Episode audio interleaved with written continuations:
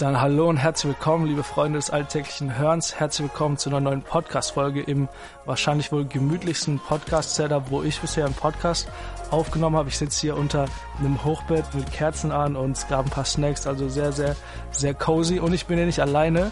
Ich bin hier zusammen mit Jonas.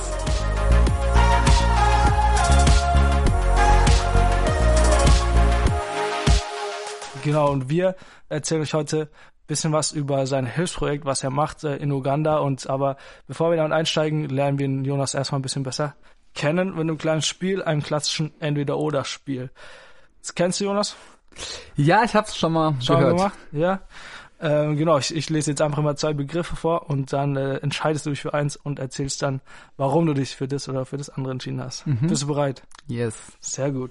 Dann fangen wir ganz, also es- wir fangen eher so allgemein an und dann wird's immer ein bisschen äh, spezifischer und dann bin ich mal gespannt, ob ich dich da ein bisschen aus der Reserve locken kann. wir werden sehen. Also früher Vogel oder Nachteule? Was bist du? Schon eher die Nachteule Mhm. bis 12, 1 Uhr nachts, aber dann ähm, ab 8, 9 habe ich dann doch das Bedürfnis auch aufzustehen. Okay. Also vielleicht so ein Zwischending. Zwischending, okay. Dann äh, Android oder Apple? Schon Apple, sorry. Alles klar, ich sag mal nichts dazu. Nein, Spaß, ich äh, lese ja auch von meinem iPad, aber Loki Flex. dann äh, Bibel-App oder Buch? ähm, beides. Buch, um tiefer zu gehen und Bibel-App für ähm, kurze ähm, Impulse zwischendurch. Okay. Die nächste Frage, singen oder Gitarre spielen? Ähm, Gitarre spielen, ähm, auch vor Publikum, singen allein unter der Dusche und beim morgendlichen Worship. Ja. Warum Gitarre spielen? Kannst du mal ein bisschen erzählen, was irgendwie du, du mit Gitarre spielen oder was Gitarre spielen für dich ist? Mhm. Ähm, ich hatte mit ähm, sechs Jahren Gitarrenunterricht, dann für zehn Jahre. Und hat mich dann noch sehr begleitet in der Kindheit, in der ähm, Jugendzeit. Habe auch in der ähm, katholischen Kirche bei mir in der Gemeinde Ah. früher ähm, auch in der Band gespielt und das jetzt weiter hier getragen bei Campus Connect, wer es kennt, Ja. hier in Heidelberg. Genau, und ich finde es schön, wenn man einfach mit der Musik ähm, ja einfach ähm, Freude haben kann, Gemeinschaft haben kann, Lobpreis haben kann. Und ähm, es ist eine universale Sprache, egal wo du bist. Ähm, ob in Deutschland oder vielleicht auch in Afrika. ja, das stimmt auf jeden Fall. Ich wusste gar nicht, dass, äh, dachte mal, bei in, in katholischen Kirchen gibt's keine Bands, sondern da ist noch, noch irgendwie, äh, noch mehr Orgel als irgendwie in normalen Kirchen, aber bei euch war es nicht so. Genau, es war, es war, es war eine Mischung. Also Eine es Mischung. ähm, gab ähm, Gottesdienste immer mal wieder, wo wir Ah, auch cool. mit unserer Band dann auch gespielt haben, genau. Dann noch eine Frage zum Gitarrespielen. Äh, spielst du lieber mit Pleck oder Fingern? Oder Ähm, Fingernägel? mit Finger bzw. Fingernägel, Mhm. weil es ähm, viel mehr Flexibilität und ähm, Möglichkeiten bietet ja. Ähm, als Pleck, obwohl natürlich auch Pleck ähm, nice ist. ist Ja. Genau. Faltest du dann immer so deine Finger oder wie, oder dass die immer die richtige Länge haben oder wie machst du das? Ähm, das habe ich tatsächlich früher in der Schule gemacht. Echt? Da hatte ich teilweise auch echt im Unterricht dann ähm, so eine kleine Pfeile mal Ah, krass. und habe immer so so Tricks gemacht, mal so, ich weiß nicht, ob man es hört, so, so Triolen Ja. ähm, zum ähm, zum Spielen, weil ich früher auch so ein bisschen klassisch, ein bisschen Spanisch gespielt habe. Ja. Mittlerweile geht das nicht, ähm, weil ich ähm, studiere Medizin und da müssen die Fingernägel immer ganz kurz sein. Krass. Deswegen habe ich es aufgegeben mit den Fingernägeln. Aber dann spielst du trotzdem mit Fingern noch oder ist es dann nicht mega das komische Gefühl ohne Nägel oder? Ähm, ja, es geht, es geht noch. Okay. Also genau. Ja. Witzig auf jeden Fall. Ähm, und dann kommen wir zum Thema Haare. Und zwar ähm, machst du eher Wachs oder Haarspray in deine Haare? Äh, Wachs, definitiv Wachs? Wachs, ja. Okay, ich war mir nicht ganz sicher, ob ich Gel oder Wachs fragen soll oder erzählen könntest du auch mit Haarspray antworten, deswegen äh, sehr gut. Und äh, wenn du dich entscheiden müsstest, würdest du lieber für immer äh, eine Glatze tragen oder nie wieder Haare schneiden? Ähm, wow. Ich glaube dann für immer eine Glatze. Für immer eine Glatze? Ja. Sicher?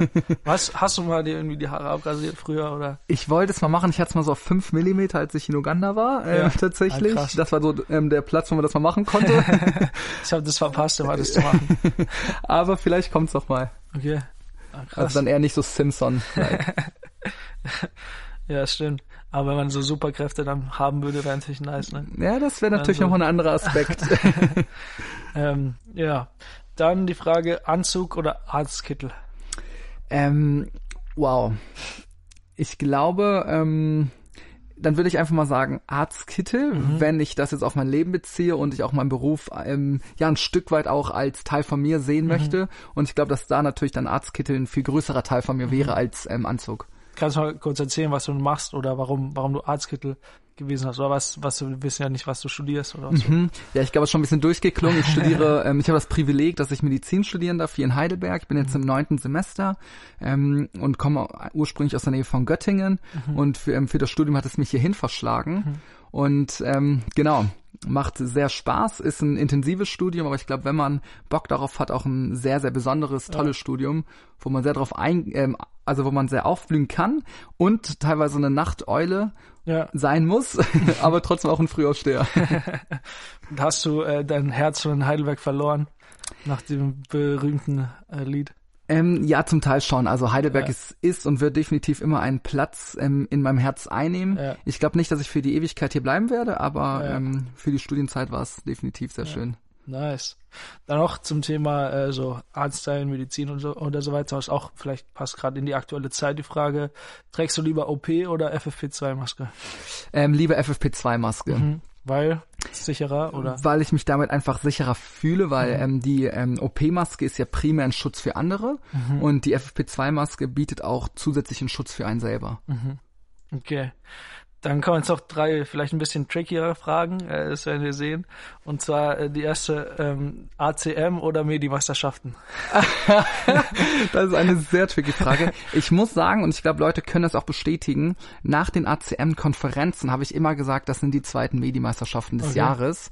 Ähm, ich glaube, es ist eine ganz, ganz andere Ebene, aber wenn ich mich jetzt wirklich so knallhart entscheiden müsste, würde ich tatsächlich ACM sagen. ACM? Amen. Äh, erklär mal kurz, was es ist. Ähm, ACM, ähm, hey, wenn jemand von euch, der das hier hört, Medizin studiert, kann ich euch die ACM super ans Herz legen. Es heißt Arbeitskreis christlicher Mediziner. Mhm. Es ist ein deutschlandweites und sogar internationales Netzwerk von christlichen Medizinstudierenden und auch Ärzten. Mhm. Und es ähm, möchte vernetzen, es möchte Austausch schaffen ähm, und einfach, man möchte sich gegenseitig ermutigen, inspirieren, wie man mhm. letztendlich den christlichen Glauben mit seinem Beruf verbinden mhm. kann. Und das auf vielen Ebenen, sei es auf Ebene der ähm, Arzt-Patienten-Beziehung, aber auch der, der Wissenschaft, der Forschung mhm. und aber auch der ethischen Themen. Mhm. Und ähm, ja, ich finde es sehr authentisch und auch sehr bereichernd. Nice, ich hatte irgendwie gepokert, du nimmst Medimeisterschaften, aber äh, dafür habe ich noch eine nächste Frage und zwar, was, wo würdest du lieber hingehen? Zum Obros-Konzert oder auf die Medimeisterschaften? Ja, dann, sorry Obros, falls ihr das hören sollte, dann definitiv die Medimeisterschaften. Also die Medimeisterschaften, vielleicht nochmal, um das in den ja. Schutz zu nehmen, ähm, Hashtag nur Liebe. Äh, das ist wirklich ein wunderbares ähm, Festival mit einer ganz, ganz besonderen Atmosphäre. Ja. Dadurch, dass ich jetzt schon viermal erleben durfte, ähm, hätte ich jetzt gesagt, okay, ich bin da quasi gesättigt. Ja. Natürlich würde ich immer das auch wieder mitnehmen, wenn es ja. wieder besteht. Dürfen da eigentlich nur Mediziner hingehen oder Medizinstudenten? Zehn Prozent des Ticketkontingents sind frei. Also Krass. wenn man das schnell zugreift, dürfen auch nicht Mediziner hinkommen. Wie viele Leute gehen da so hin? Ähm, ja, im Durchschnitt ungefähr 20.000 ah, ähm, aus ganz Deutschland, sogar auch Europa mittlerweile. Und es wird normalerweise ist immer ähm, stetig gestiegen. Also okay dass sogar noch mehr hinkommen. Krass, krass. Äh, und die letzte Frage hier von dem Entweder-Oder-Spiel bezieht sich auf Heidelberg. Ähm, wo bist du lieber?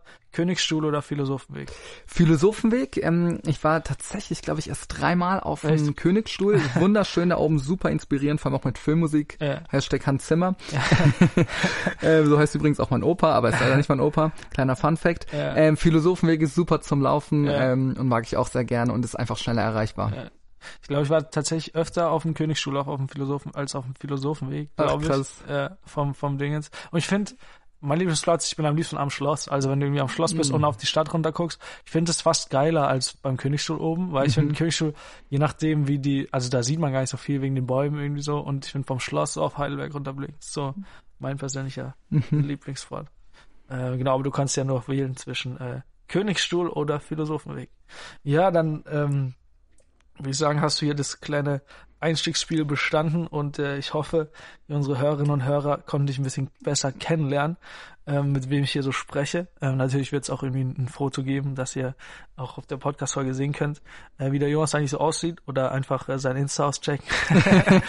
nee, kommen wir mal zum eigentlichen Thema, äh, worüber ich mit dir reden wollte. Und zwar habe ich ähm, ja vor einer Weile schon mitbekommen, dass du dich für so ein ja, Hilfsprojekt, nenne ich jetzt einfach mal, weiß nicht, ob man das oder wie du es bezeichnen würdest, engagierst es ähm, Kindern in, in Uganda ähm, äh, hilft und äh, ja, ich fand es sehr ähm, ja sehr inspirierend, dass äh, dass ich da einsetzen wollte, einfach mal ein bisschen bisschen mehr mit dir drüber äh, quatschen und ähm, einsteigen mit der Frage, wie überhaupt deine Verbindung ist äh, zu Uganda oder wie du auf Uganda kommst, warst du da mal oder mhm. wie es aussieht?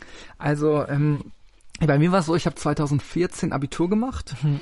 Mm, und nach dem Abitur war ich erstmal für zwei Monate in Amerika, weil mein Bruder da studiert hat und ich habe mir auch überlegt, hey, bevor ich jetzt anfangen möchte mit einer Ausbildung, mit einem Studium, ich hatte schon den Gedanken, Medizin zu studieren, wollte ich erstmal mehr über mich selber und über das Leben und über die Welt erfahren mhm. und ich glaube, ähm, du kennst es wahrscheinlich auch, man hat ja irgendwie in sich so eine Affinität zu irgendetwas oder man, wenn man jetzt zum Beispiel allein an die Welt, an verschiedene Orte oder Kontinente denkt, ja. da, da merkt man irgendwie eine Verbindung. Bei mir war das vor allem immer Afrika. Okay. Also mich haben damals schon als Jugendlicher einfach Bilder vor allem von medizinischer Entwicklungszusammenarbeit sehr fasziniert und inspiriert. Mhm. Und so habe ich gespürt, okay, ähm, ich glaube, ich soll nach Afrika gehen. Und dann habe ich mich ein bisschen erkundigt nach dem Freiwilligendienst mhm. und dann ähm, hat sich etwas ergeben, so dass ich dann für sieben Monate von Januar bis August mhm. 2015 2015 in Uganda, in der Hauptstadt in Kampala war. Mhm. Und ich habe dort eigentlich in zwei Projekten gearbeitet, die erstmal gar nichts mit dem The Chosen One Foundation, mhm. mit dem Projekt, um was auch heute geht, zu tun hat. Aber über Freunde vor Ort habe ich es dann in dieser Zeit kennengelernt. Mhm.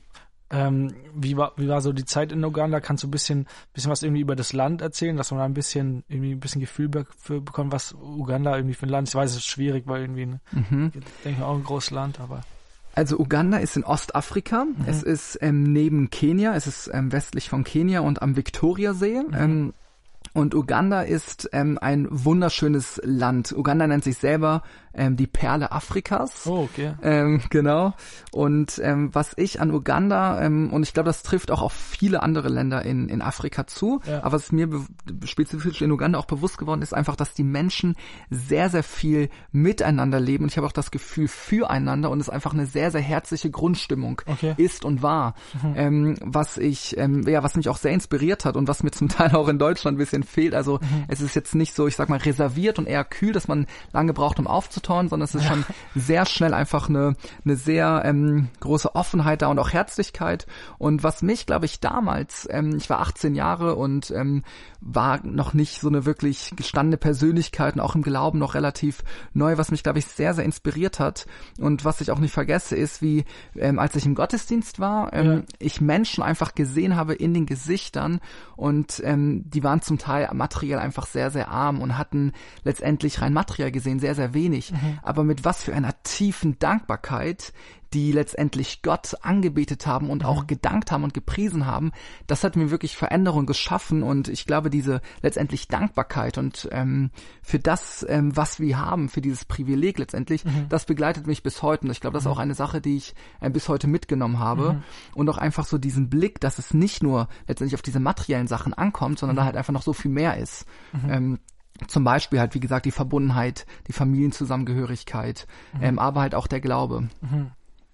Und das Projekt, wo du jetzt heute dich einsetzt, heißt, hast du gerade schon angesprochen, uh, The Chosen One Foundation. Uh, wie kamst du dazu dann oder was, was ist das uh, genau für ein Projekt? Mhm.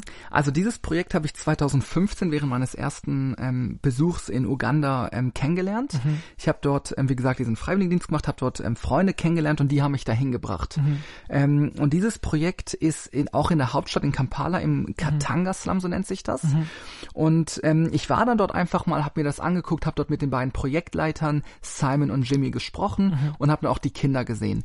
Und was mich dort total inspiriert und begeistert hat, war, dass diese Kinder, die leider nicht in die Schule gehen können mhm. und deswegen sogar auf der Straße arbeiten müssen, ich habe da auch oft ähm, auch einfach, jetzt nicht nur die Kinder aus diesem, sondern auch aus anderen, einfach gesehen, wie sie auf der Straße ähm, Sachen verkaufen, Nüsse oder Bananen oder mhm. auch Wasser, teilweise sogar abends auch noch mhm. betteln gehen müssen. Und das war für mich ein totaler Schock. Das ist ja mhm. in Deutschland oder auch in Europa eigentlich ja. undenkbar.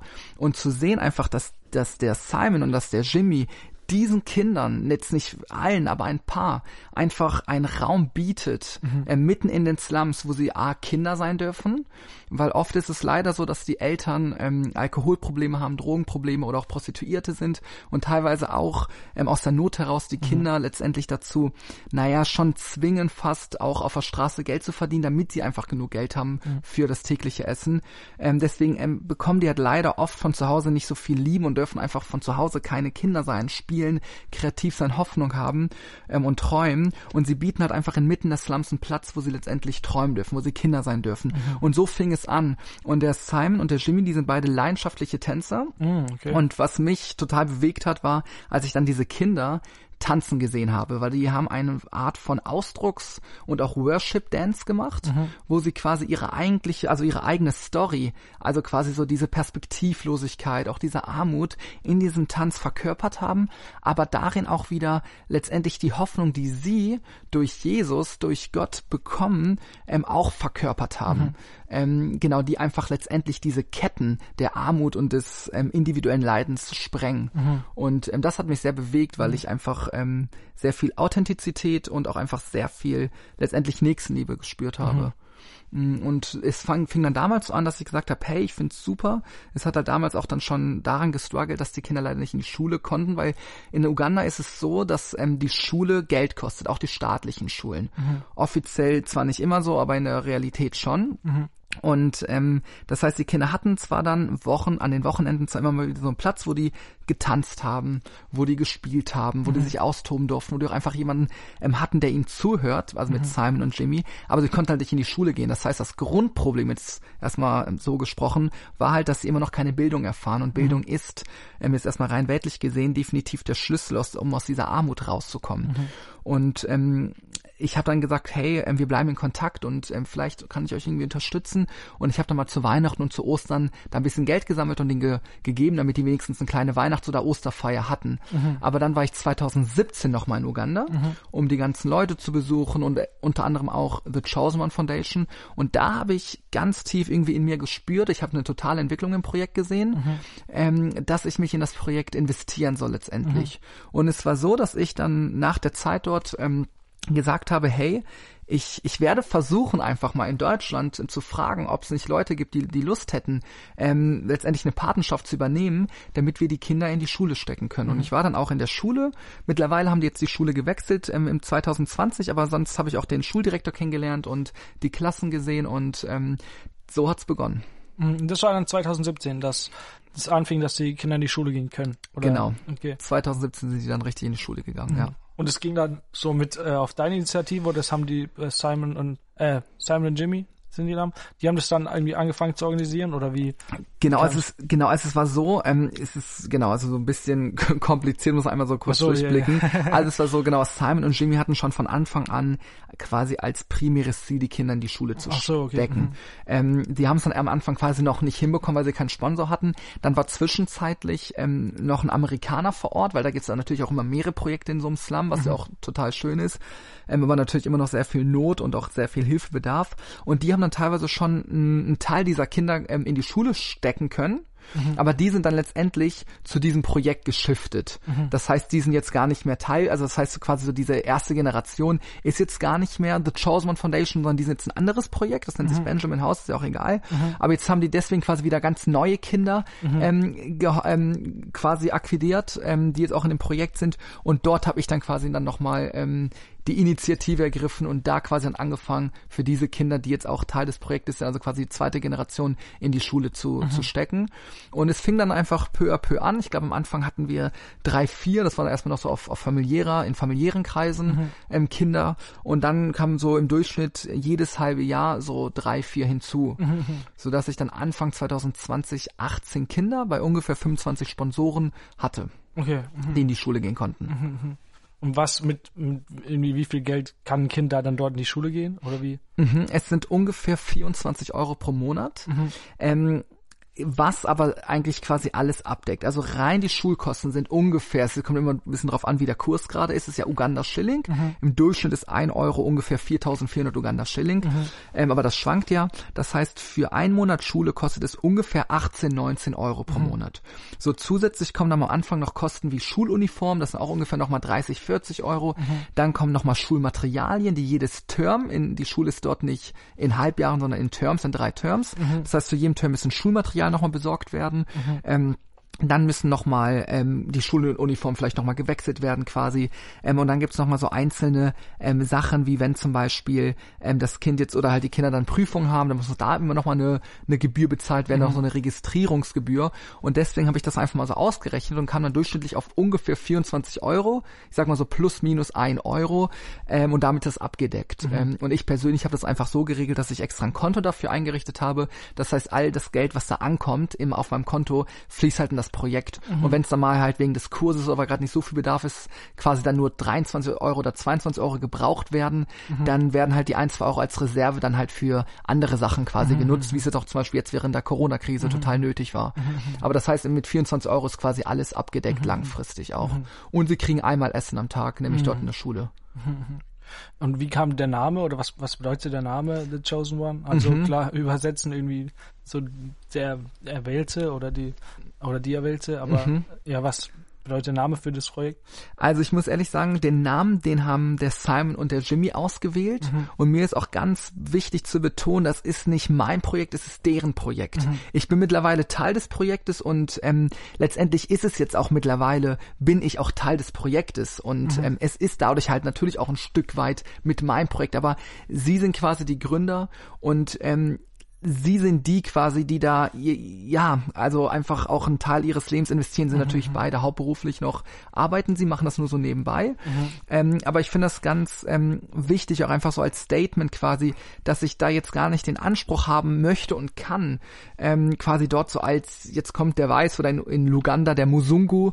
Das heißt, äh, der... Der Weiße, genau, okay, der Weißfarbige, okay. Mhm. ähm, der dort quasi jetzt, ich sag mal ein bisschen plakativ gesprochen, so die, die Hoffnung, der, der Hoffnungsbringer oder der Retter so ja, ja, Ähm, dann ich habe ganz gesagt, ich habe ganz bewusst auch zu denen gesagt, hey, das ist euer Projekt, so ungefähr mhm. Kleids, mittlerweile bin ich Teil davon ähm, und ich möchte euch bestmöglich unterstützen. Mhm. Und ähm, vor allem einfach, weil ähm, ich das Privileg habe, letztendlich Brückenbauer zu sein zwischen uns hier in Deutschland, mhm. einfach weil wir so privilegiert sind, und dort in Uganda, die einfach rein materiell nicht so privilegiert mhm. sind, um dort einfach letztendlich Ressourcen oder auch Power-Sharing genannt, ähm, von dieser Schicht quasi nach Uganda zu bringen, mhm. um dort einfach Sachen möglich zu machen. Mhm. Ähm, und natürlich telefon, also wir telefonieren mittlerweile ungefähr einmal im Monat ähm, mhm. und auch wenn es auch ähm, letztendlich intensiv, intensivere Zeiten sind, auch mal alle zwei, drei Wochen, mhm. zum Beispiel in der Corona-Krise.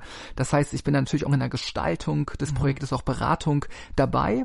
Aber ähm, nochmal zurück auf die auf die Frage, mhm. das war deren Idee mit dem Namen mhm. ähm, und ich hatte da gar nicht ähm, die Idee, das jetzt ah, irgendwie okay. quasi zu verändern. Also mhm. ähm, genau, das heißt, die kam auf den Namen und die Intention dahinter, natürlich haben wir auch darüber gesprochen, warum es so heißt. Und deswegen finde ich es auch ganz schön, auch wenn es vielleicht am am Anfang etwas exklusiv wirkt. Mhm. The Chosen One, so der Auserwählte oder die Auserwählten, ähm, ist, glaube ich, die, die Vision des Projektes ist letztendlich, dass wir gar nicht den Anspruch haben können oder einfach, dass wir gar nicht die Welt verändern können. Wir können auch nicht die Situation im gesamten Slum verändern, mhm. aber wir können einen Unterschied machen im Leben von einem einzigen Kind, mhm.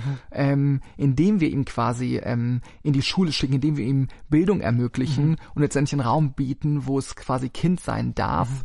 Und ähm, ich glaube, das ist auch so ein bisschen dieses Geheimnis, ähm, auch letztendlich das Geheimnis des Glaubens oder auch einfach Geheimnis für mich persönlich auch der Nächstenliebe, dass wir nicht die ganze Welt verändern können, aber das Leben einer einzelnen Person, das ist sein oder ihre gesamte Welt.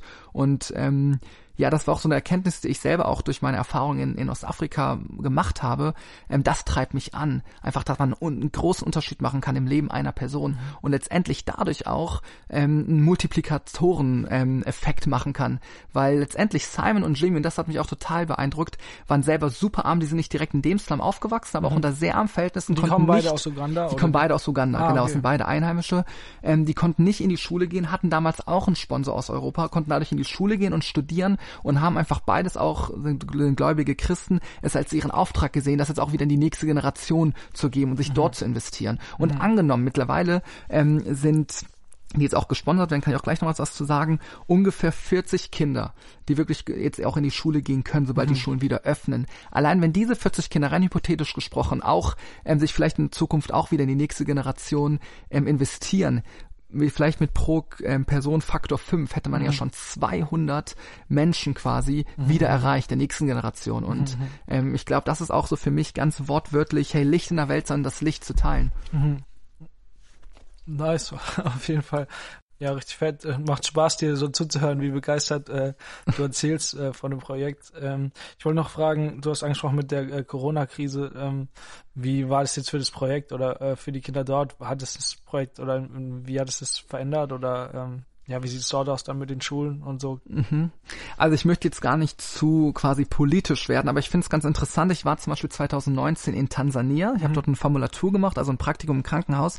Und ich habe dort auch noch Kontakt zu mehreren Leuten und natürlich auch noch den Kontakt zu Uganda. Und dadurch konnte ich einfach ähm, jetzt auch während der Corona-Krise quasi hatte ich den direkten Vergleich. Hey, wie läuft es jetzt quasi weiter in Tansania und in Uganda? Mhm. Und in Uganda war es so, dass der Präsident Museveni ähm, ich glaube seit 1986 im Amt, ähm, also auch, auch ähm, genau, auch ich sage mal aus der älteren Sparte, ähm, der hat halt ein Konzept gefahren, was letztendlich sehr westlich ist. Das heißt, der hat dann auch ähm, nationalen Lockdown gemacht mhm. und ein Problem ist, dass nahezu alle Menschen auch in den Slums im Katanga-Slum Tagelöhner sind, auch von mhm. den Eltern. Das heißt, die verkaufen oft Sachen auf, auf der Straße oder arbeiten dann irgendwo quasi, dass sie dann Autos waschen. Mhm. Also einfach so Tagelöhner irgendwie Geld reinbringen. Und das ist natürlich durch den Lockdown alles flach, mhm. flach gefallen. Zusätzlich war es so, dass die Schulen geschlossen worden sind im ganzen Land. Mhm. Sprich, ähm, die Kinder konnten nicht mehr in die Schule, waren quasi in den Slum auch wieder in dem in dem ähm, letztendlich Alltag des Slums, auch mit den mhm. ganzen negativen Einflüssen. Zusätzlich war eine nochmal eine viel größere existenzielle Not, letztendlich existenzielle Krise, weil es da vorher auch schon immer total am Limit war, weil einfach dieses tägliche Einkommen, so wenig es auch sein mag, gar nicht mehr kam durch den nationalen Lockdown, weil es war einfach verboten. Also das heißt, Kampala normalerweise überfüllt mit Tausenden von Menschen, mhm. ähm, war nahezu leer mhm. gefegt, wie mir erzählt worden ist, wenn mhm. ich mich jetzt darauf ähm, belegen darf. Mhm. Ähm, und da war natürlich das Problem, dass teilweise, und da haben mich auch Simon ähm, und Jimmy ich habe mit denen teilweise dann ähm, jede Woche quasi telefoniert am Anfang, so Jonas Katastrophe so ungefähr. Mhm.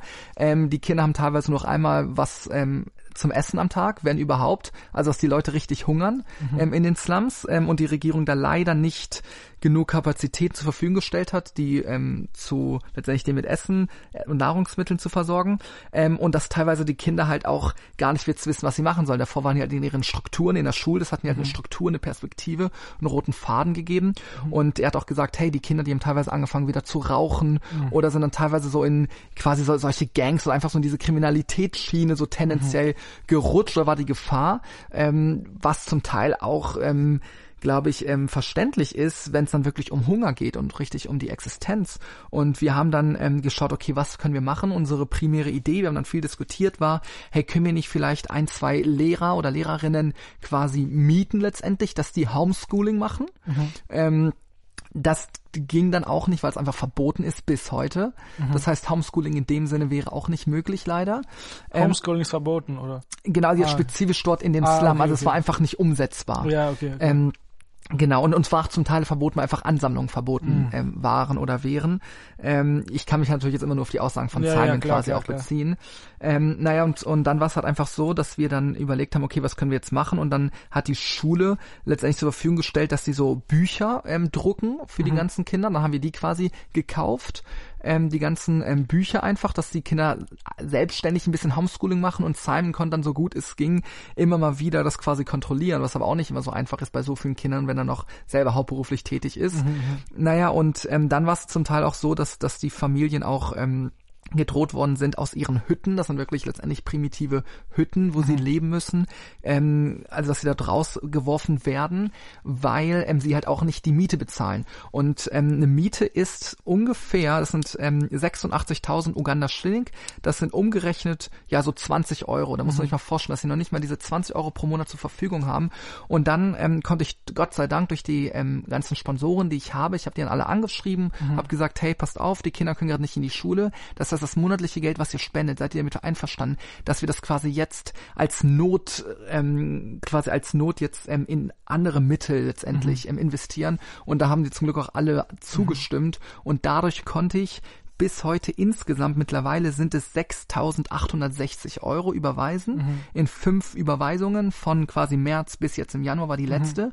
Und damit habe ich oder konnten wir ähm, vielmehr gesprochen, quasi alle 35 Kinder des Projektes. Wir werden es nochmal aufstocken, weil wir jetzt nochmal mehr Sponsoren haben, dazu gleich mehr. Mhm. Auf jeden Fall alle 35 Kinder des Projektes mit Schulmaterialien für zu Hause versorgen. Mhm Außerdem konnten wir alle 35 Familien des Projektes immer wieder Geld geben für Nahrungsmittel mhm. und zusätzlich auch bei 18 Familien, die quasi auch in diesem Patenschaftsprogramm drin sind, also dort spezifisch auch, weil mhm. dort auch ein sehr guter Kontakt zu den Eltern ist, mhm. ähm, auch quasi die, die Miete bezahlen für mhm. viele Monate, sodass sie letztendlich einfach in dieser Not ähm, unterstützt worden mhm. sind. Und das war definitiv gut und ähm, auch wichtig. Langfristig gesehen finde ich persönlich das aber natürlich nicht die Lösung, weil dann schafft es halt auch eine Abhängigkeit. Mhm, mhm. Ähm, und deswegen ähm, bin ich auch sehr, sehr froh, ähm, wenn einfach die Schule bald wieder geöffnet wird. Toi, toi, toi, hoffentlich ist das bald. Mhm. Damit einfach quasi auch die, die ganzen Spenden letztendlich und das Geld wieder zweckgebunden an in die Bildung geht. Ja, ja, ja. Und dadurch halt ähm, ein Großteil einfach für die Familien, auch für die Kinder abgenommen wird. Einfach die, die Kosten für die Schule, die alleine nicht stemmen könnten. Aber trotzdem quasi dieser Anreiz selber auch für sich selber, auch für die Familie, für die Kinder Verantwortung zu übernehmen, bestehen bleibt. Mhm. Dann hast du letztes Jahr äh, kurz vor Weihnachten ein Video gemacht, auch um das Projekt ja zu bewerben oder vorzustellen. Ähm, da würde mich interessieren, was daraufhin dann äh, passiert ist. Mhm. Ja, also ähm, da nochmal Danke an Joel Böker, falls er das ähm, hört. Der hat ähm, das Video gemacht, das geschnitten. Das war eine relativ spontane Aktion. Ich habe mir gedacht, komm, ich mache nochmal ähm, ein Video, um das einfach nochmal so ein bisschen zu promoten. Ähm, weil es war so, wir hatten ähm, 35, oder wir haben 35 Kinder im Projekt, die mhm. fest sind. Davon sind 18 Kinder können in die Schule gehen. Mhm. So ähm, und ich habe gedacht, okay, das heißt, es wären ja jetzt ähm, noch 17 letztendlich Kinder über, die man noch spon also ähm, sponsern könnte. Damit die in die Schule gehen können. Damit die in die mhm. Schule gehen können, genau. Und dadurch, dass halt durch die Corona-Zeit quasi ein bisschen Leerlauf war, habe ich gedacht, komm, dann nutze ich diese Zeit. Mhm. Und ähm, letztendlich haben sich jetzt insgesamt 25 Leute gemeldet ähm, die quasi eine Patenschaft übernehmen wollen. Mhm. Das heißt eigentlich ein Overflow. Mhm. Das heißt, damit haben wir jetzt 43 Kinder letztendlich, das heißt, die wir in die Schule schicken können. Mhm. Bisher habe ich quasi die ganzen Neuen, die jetzt auch mit einsteigen wollen, noch ein bisschen vertröstet auf die hoffentlich nahe Zukunft, weil ich quasi das gesamte Geld, was dann ähm, ist, natürlich auch in die Schule investieren möchte. Und das Geld, was quasi ich bisher durch diese 18 Patenschaften habe mhm. monatlich, das reicht quasi jetzt aus, um auch diese 35 Familien erstmal des Projektes mhm. mhm. übers Wasser zu halten während der ja, Corona-Krise. Ja, ja. Aber genau, so hat es auch herausgehört, es war quasi ein Overflow. Also es war eigentlich, wir haben jetzt mehr Paten, als wir quasi aktuell Kinder haben und deswegen haben wir jetzt das Privileg Privileg, dass wir noch mehr Kinder mit ins Projekt integrieren mhm. können. Du hast vorhin schon teilweise beantwortet, aber ich wollte trotzdem noch mal fragen, was so ja deine ganz persönliche Motivation ist, jetzt äh, dich einzusetzen ähm, für das Projekt, weil ja, wie du auch gesagt hast, es gibt irgendwie ja viel Leid, was man sieht oder mitkriegt oder sonst wie oder vor allem weißt du, man kann nicht äh, die ganze Welt retten. Ähm, aber was motiviert sich dann, äh, dich dort jetzt äh, speziell einzusetzen? Mhm. Also ähm, es sind mehrere Sachen. Also erstens so zum Thema ähm, Leid. In meiner, ähm, in meinen Erfahrungen, die ich bisher machen durfte, ich war jetzt dreimal in Ostafrika, ich war auch einmal in Brasilien, habe dort auch in einem Favela gearbeitet, in Fortaleza, also in, in, auch in einem Slum mit mhm. Drogenabhängigen. Und meine Erfahrung ist, ich meine auch ich als als gläubiger Christ, ähm, wo quasi auch immer ähm, vielleicht von von Menschen, die jetzt nicht so Bezugspunkte haben, vielleicht auch zum christlichen Glauben, ein Kritikpunkt ist ja letztendlich immer, hey, wie kann es einen Gott geben, wenn es doch so viel Leid gibt auf der Welt, wenn es so viel Not gibt?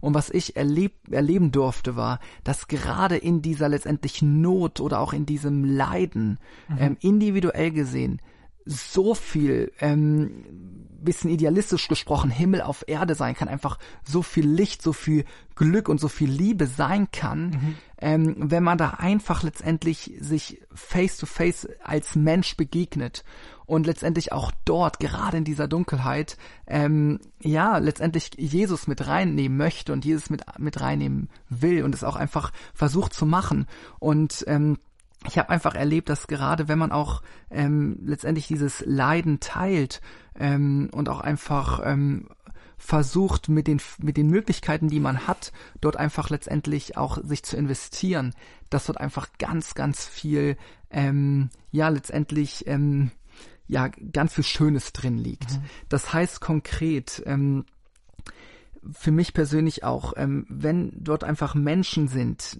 spezifisch jetzt auch Kinder in dem Projekt, die gar nicht die Möglichkeit haben, in die Schule zu gehen, wo teilweise die, die einfach letztendlich dadurch auch keine Perspektive haben. Sie sind in diesem System, werden sie reingeboren. Mhm. Ähm, sie wissen nicht so richtig, wie sie rauskommen, weil sie es leider aus eigener Kraft gar nicht machen können, egal wie viel Lust sie haben oder auch wie viel Motivation sie hätten auf Bildung. Mhm. Ähm, und wenn ich quasi da die ähm, das Privileg habe oder die Möglichkeit, quasi einen Unterschied zu machen, dann ähm, denke ich mir, wow, also dann merkt man ja quasi die Ungerechtigkeit einerseits der Welt, aber und damit halt auch verbunden das Privileg, was ich oder auch wir haben dürfen, dass wir quasi dazu befähigt sind, in, mit Anfang 20 da einen Unterschied machen zu dürfen. Mhm. Und das hat mich total ähm, letztendlich auch motiviert, weil ich mir gesagt habe, hey, ganz ehrlich, wenn ich dort Zeit oder auch Geld und Kraft rein investiere, es macht mich nicht ärmer ähm, und dort mache ich wirklich einen totalen Unterschied. Mhm. Und ich glaube, wenn man dort ähm, einfach, ähm, oder das habe ich so ein bisschen gelernt, letztendlich den Menschen nicht einfach nur als irgendein Mensch sieht, sondern wirklich, ja, fast einfach als Freund, als Bruder, als Schwester, ähm, dann ist auch einfach so ein Reichtum, wenn man quasi dadurch letztendlich das Leiden sieht, da auch das mitfühlt, aber trotzdem auch wieder sagt, hey, aber es gibt Hoffnung. Und ähm, einmal auf natürlich auf geistlicher Ebene, dass ich oder wir als Christen glauben dürfen, dass Jesus einfach letztendlich auf die Welt kam und auch gelitten hat, letztendlich auch all das durchgemacht hat, aber quasi auch dieses Leiden, den Tod ähm, durchbrochen hat, besiegt hat, dass immer wieder einfach auf dieser geistlichen Ebene ähm, uns be beruhen dürfen und daraus Kraft schöpfen dürfen. Und natürlich auch als Auftrag, hey, ähm, wir wurden dazu befähigt, Licht in der Welt zu sein, weil wir die Liebe empfangen haben und wir dürfen jetzt auch weitergeben, aber natürlich auch rein ähm, letztendlich weltlich, ähm, finanziell, materiell. Mhm. Und ich glaube, wenn man für mich persönlich auch diese Kombi zusammentut und vielleicht auch für mich persönlich im Leben gesprochen auch, ähm, auch mit der Medizin, dann ist das, glaube ich, ähm, eine Sache, die total bereichernd ist und die durch keine letztendlich Aktivitäten, Geld und whatever, ähm, dass man da so viel Glück erfahren darf. Mhm. Stark auf jeden Fall. Äh, ich würde langsam zum Abschluss äh, kommen. Ich habe noch zwei Fragen äh, zum Abschluss. Und zwar die erste, ähm, wie ist jetzt so der Plan, wie es weitergehen soll mit dem Projekt? Also klar, jetzt ähm, erstmal abwarten, irgendwie, wie es jetzt mit Corona entwickelt, ob die Kinder irgendwie wieder in die Schule gehen können. Aber ist dann der Plan, irgendwie je mehr, also immer noch mehr Kinder in die Schule zu schicken? Oder wie, wie, wie sieht's aus mit dem Projekt? Mhm. Also ich würde ja am allerliebsten jetzt endlich mal wieder nach Uganda fliegen, weil mittlerweile wäre echt mal wieder Zeit. Es ja. geht leider nicht wegen Corona. Ähm, ich glaube tatsächlich ist gerade gar nicht der Fokus ähm, größer zu werden, mhm. aktuell mhm. nicht, sondern eher so die letztendlich die Struktur nochmal zu zu stärken und zu festigen und letztendlich zu etablieren. Mhm. Ähm, ich habe es bisher alles privat gemacht, das heißt, mhm. ich hatte ein privates Konto eingerichtet, habe das dann immer quasi übers Internet, da gibt es ja verschiedene Anbieter, mhm. überwiesen direkt ähm, auf das Konto vom Simon und dann halt immer zweckgebunden und dann halt immer die, die Receipts, also die Quittungen gesendet bekommen und das hat auch immer mal wieder so kontrolliert. Mhm. Ähm, aber dadurch, dass es jetzt so viele sind ähm, und es einfach eine viel größere Geldsumme letztendlich ist, wird jetzt der nächste Schritt sein, dass wir quasi das Projekt als Verein gründen. Mhm. Ähm, und ich glaube, es wird noch herausfordernd sein und es sind einfach auch viele bürokratische Schritte mhm. nochmal. Aber das wäre auf jeden Fall schon mein, ähm, mein Wunsch und mein Traum, weil es einfach, glaube ich, viele ähm, Wege ähm, einfach ähm, erleichtert mhm. und es einfach alles transparenter macht. Und ähm, dann quasi aber auch erstmal sich zu fokussieren auf diese Kinder. Mhm. Es, ähm, wie gesagt, nochmal so zurück auch, ähm, auch auf den Namen The Chosen One. Es geht, wie gesagt, gar nicht darum, dass wir da jetzt super groß und super big werden, sondern einfach vielleicht die Kinder, die wir jetzt halt schon haben, und es sind mhm. jetzt schon wieder nochmal super viel dazugekommen, die jetzt auch in die Schule gehen, dass wir uns lieber wirklich in die erstmal investieren. Mhm. Und wenn dann wieder die Möglichkeit besteht und jetzt eigentlich auch die Rahmenbedingungen geschaffen sind, natürlich dann auch potenziell nochmal zu expandieren. Mhm, mhm. äh, dann meine äh, letzte Frage, wenn jetzt hier Leute uns zuhören, die äh, auch das Projekt gut finden, feiern und es unterstützen wollen, wie äh, kann man das tun? Ja, also erstmal ähm, vielen herzlichen Dank, auch generell auch schon an die Leute, die ähm, das Projekt auch schon ähm, unterstützt haben. Mhm. Ähm, vielleicht ist der ein oder andere Hörer ja auch schon dabei. Also ihr seid letztendlich auch die Leute, die es ähm, möglich machen und es realisieren können. Ich glaube tatsächlich gerade aktuell besteht gar kein Bedarf für neue Patenschaften. Mhm. Ihr dürft, also ihr könnt mich natürlich trotzdem sehr, sehr gern kontaktieren. Dann kann ich euch auch erstmal auf eine Liste schreiben, dass sobald wieder Bedarf besteht. Und man kann es halt auch zu zweit oder zu dritt machen. Da wären es halt nur zwölf oder acht Euro im mhm. Monat, wenn man sich zusammentut. Und natürlich auch immer wieder so quasi zweckgebunden noch einmal Spenden mhm. ähm, sammeln. Ähm, auch wenn ihr daran Interesse hättet, könnt ihr euch sehr gern einfach an, ähm, an mich wenden, mich kontaktieren und ich schaue dann, wann etwas quasi besteht. Aktuell ist tatsächlich gerade kein letztendlich finanzieller mhm. Bedarf, was ihr aber natürlich sonst machen könnt, einfach vielleicht so als kleine ähm, ja, Motivation oder als kleine ähm, Inspiration. Ähm, einfach seid wachsam ähm, in, im Alltag, dort, wo ihr gerade seid und ähm, schaut nach links, schaut nach rechts. Und ich glaube, gerade auch in dieser Zeit, gerade in dieser wirklich auch schweren Zeit durch die ganzen Ein Alltagseinschränkungen, ähm, seid, dort, seid einfach Licht dort, wo ihr seid. Und ähm, genau, ich glaube, dass man dann noch ganz viel bewirken kann. Mhm. Ja, dann vielen, vielen Dank dir, Jonas, fürs Gespräch. Hat mir groß Spaß gemacht, mich da mit dir drüber zu unterhalten und das bisschen besser äh, kennenzulernen, was du da machst, äh, warum du es machst, wie es zustande gekommen ist. Äh, ich weiß nicht, möchtest du noch irgendwas sagen ähm, zu dem Projekt oder irgendwie zum Thema oder ähm, ja, vielleicht einfach nochmal vielen Dank an dich, Joshua, und auch vielen Dank an Alltagspropheten. Ähm, ich finde es eine sehr, sehr coole Sache, dass ihr diesen Podcast ins Leben gerufen habt. Und ansonsten bin ich auch sehr gespannt, falls vielleicht der ein oder andere Zuhörer oder Zuhörerin irgendwie auch ein eigenes Projekt hat oder ein ähnliches Projekt oder irgendwie doch voll interessiert ist, ähm, vielleicht auch so an, an Entwicklungszusammenarbeit, vielleicht auch mit einem christlichen Kontext, natürlich auch für, für mhm. Diskussion, für Austausch. Ähm, genau, bin ich sehr gespannt, was da vielleicht auch von, von euch kommt. Ja, nice. Äh, dann ja, bleibt mir nicht viel, viel übrig, als äh, die Folge abzumoderieren. Ähm, ja, hat mich gefreut, äh, mit dir zu reden, Jonas. Ich euch ZuhörerInnen hat es auch äh, gefallen. Wenn es euch gefallen hat, dann äh, ja, teilt die Folge gerne, äh, checkt's aus, checkt uns äh, aus äh, unserem Blog äh, im Internet www.alltagspropheten.de und ihr findet uns überall auf Insta und so weiter. Checkt natürlich auch gerne den Jonas aus, sein Profil oder irgendwas verlinken wir in der Beschreibung. Und ansonsten, ja, wünsche ich euch noch viel Freude beim alltäglichen äh, Hören und so weiter. Und äh, ja, Jonas, du hast das Schlusswort. Yes, vielen Dank. Alles Gute, be blessed und ja, fühlt euch gedrückt, Corona-konform hier über das digitale Medium. Alles Gute.